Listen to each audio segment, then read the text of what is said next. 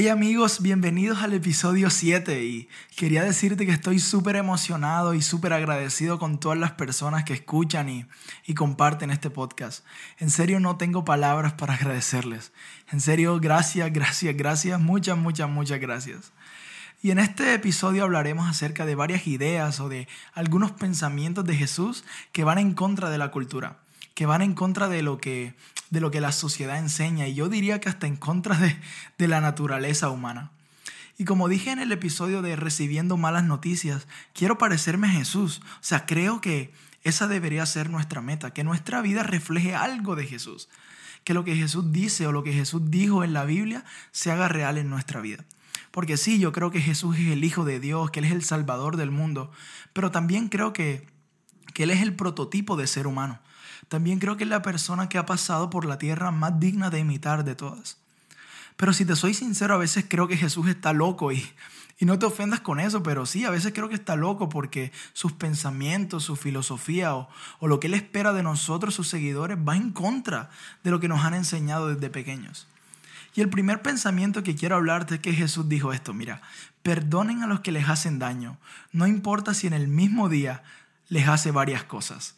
Y mira, la sociedad nos dice que si alguien te hace daño, si alguien te hace algo malo, pues no lo perdones. Trata tú de buscar hacerle algo peor. Y mira, siendo sinceros, o sea, lo que Jesús dice acerca de perdonar no tiene sentido.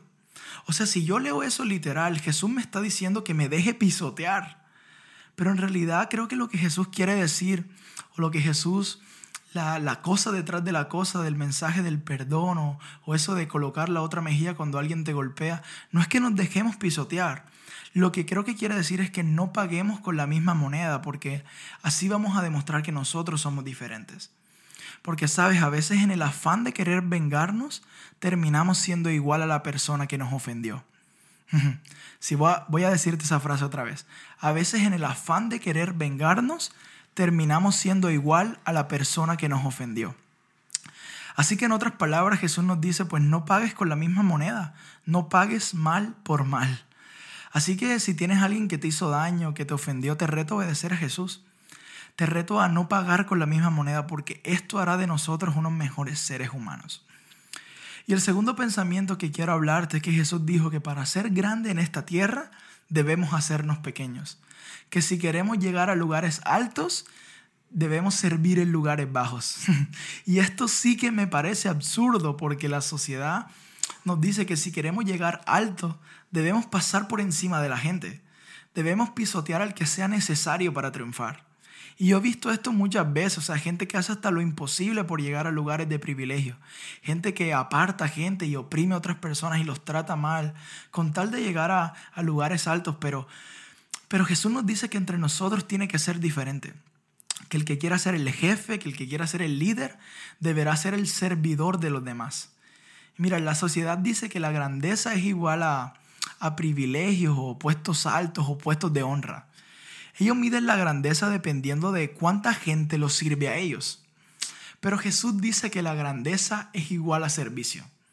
En otras palabras, Jesús te diría que si quieres ver qué tan grande es una persona, mira a cuántas personas está sirviendo. Una vida de servicio es una vida que dignifica a otras personas, que le agrega valor a otras personas. Pero una vida de grandeza, como lo plantea la sociedad, denigra a otras personas, le quita el valor a las otras personas. Así que Jesús nos manda vivir una vida de servicio, una vida que añade valor a las otras personas.